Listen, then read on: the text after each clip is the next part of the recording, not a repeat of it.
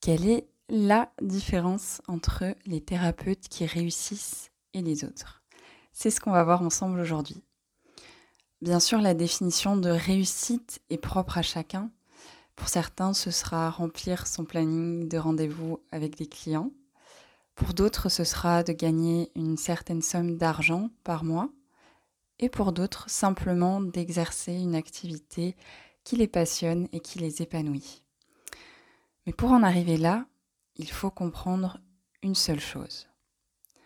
Je ne vais pas faire durer le suspense plus longtemps.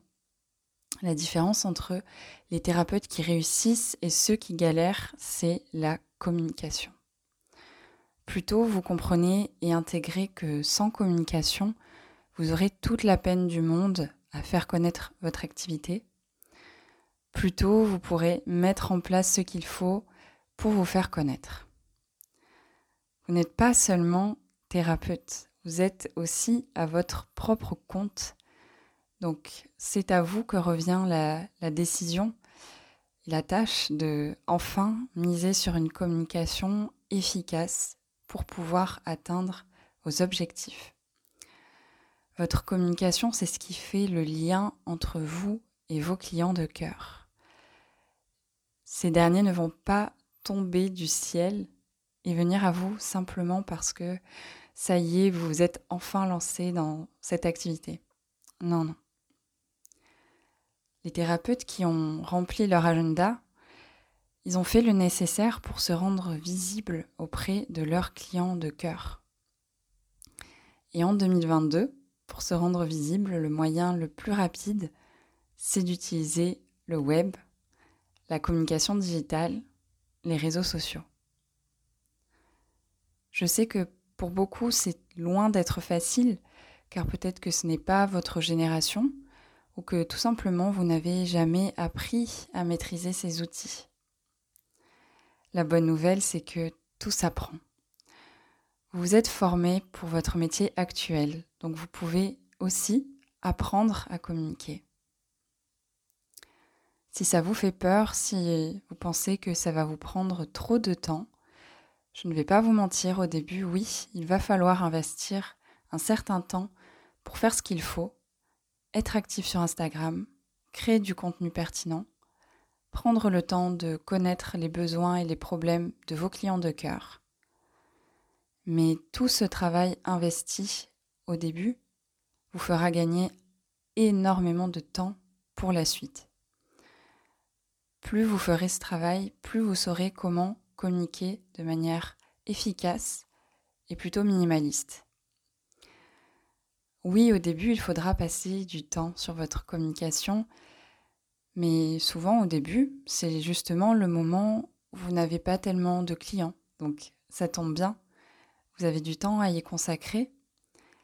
Et si ça peut vous rassurer, c'est surtout au début de votre activité qu'il faudra passer beaucoup de temps sur votre communication, pour trouver vos premiers clients.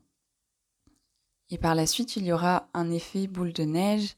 Plus vous aurez de clients, moins vous aurez besoin de communiquer, car vous aurez plus de preuves sociales, c'est-à-dire des, témoignages, des avis sur votre travail, des retours. Plus vous en aurez à partager, plus ce sera facile euh, de convaincre d'autres personnes de passer à l'action avec vous. Le bouche à oreille aussi fera son effet, etc. Les premiers clients, ce sont les plus difficiles à trouver. Et puis un jour, qui sait, vous aurez les moyens de déléguer votre communication à une community manager, social media manager. Si vraiment vous n'aimez pas ça. Il faut voir votre communication comme un élément tout aussi indispensable que votre formation de thérapeute. Si vous avez l'esprit créatif, je suis sûre que vous allez finir par adorer faire des visuels sur Canva. Si vous aimez le contact humain, vous allez adorer partager du contenu et échanger avec vos abonnés. C'est vraiment important de prendre du plaisir à communiquer. C'est ça aussi qui fait la différence, parce que ça se ressent en fait.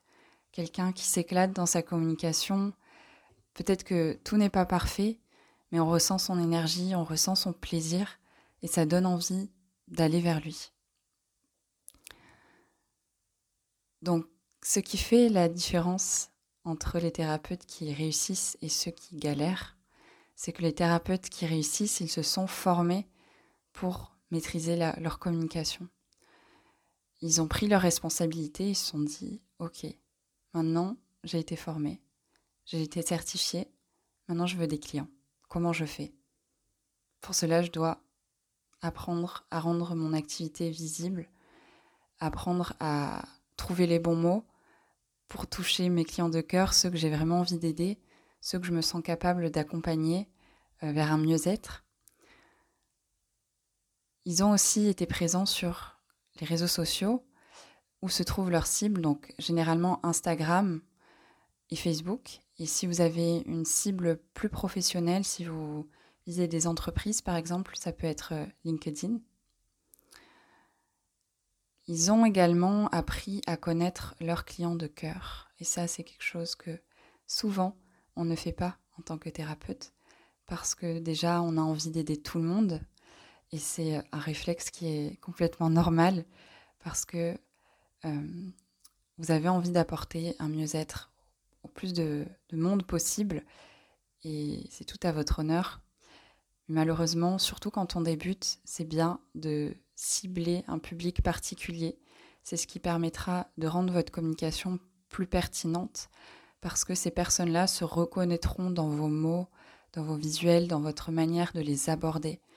Euh, vous allez utiliser les bons mots pour les toucher, pour leur faire comprendre que vous êtes la bonne personne pour les accompagner. Et tout ça, ça ne peut pas se faire sans connaître vraiment ces clients de cœur là. Les thérapeutes qui ont réussi, ils n'ont rien lâché. Ils ont été réguliers dans leur communication. Ils sont souvent sortis de leur zone de confort. Ils ont testé beaucoup de choses. Ils ont misé ensuite sur ce qui fonctionnait pour eux afin d'avoir une stratégie, une feuille de route qui soit adaptée à leur cible, leurs clients de cœur et à leur thématique. Voilà pour la différence entre les thérapeutes qui ont réussi et ceux qui continuent de galérer. Tous ces points que j'ai évoqués, on les voit ensemble dans Insta Bien-être, mon programme en ligne, qui a enfin un nom pour celles qui ont suivi sur Instagram, qui sera de retour en juin. On va ensemble aller chercher cette réussite-là on va, je dis ensemble parce que je, vais être présente, je vais vous accompagner. On va se retrouver plusieurs fois par mois en live, en coaching de groupe, pour avancer ensemble, pour être soutenus, pour être dans une communauté de thérapeutes, de professionnels du bien-être, pour échanger, pour partager vos expériences. Ça va être juste génial. J'ai tellement hâte. La liste d'attente pour Insta Bien-être est ouverte. Vous avez le lien dans la description. En vous inscrivant sur cette liste d'attente, vous aurez la possibilité d'être tenu au courant de la réouverture et surtout de bénéficier d'une super réduction sur le tarif d'Insta Bien-être. Donc n'hésitez pas à vous y inscrire si vous avez envie de faire partie des thérapeutes qui réussissent. Je vous remercie pour votre attention et je vous dis à très vite pour un prochain épisode.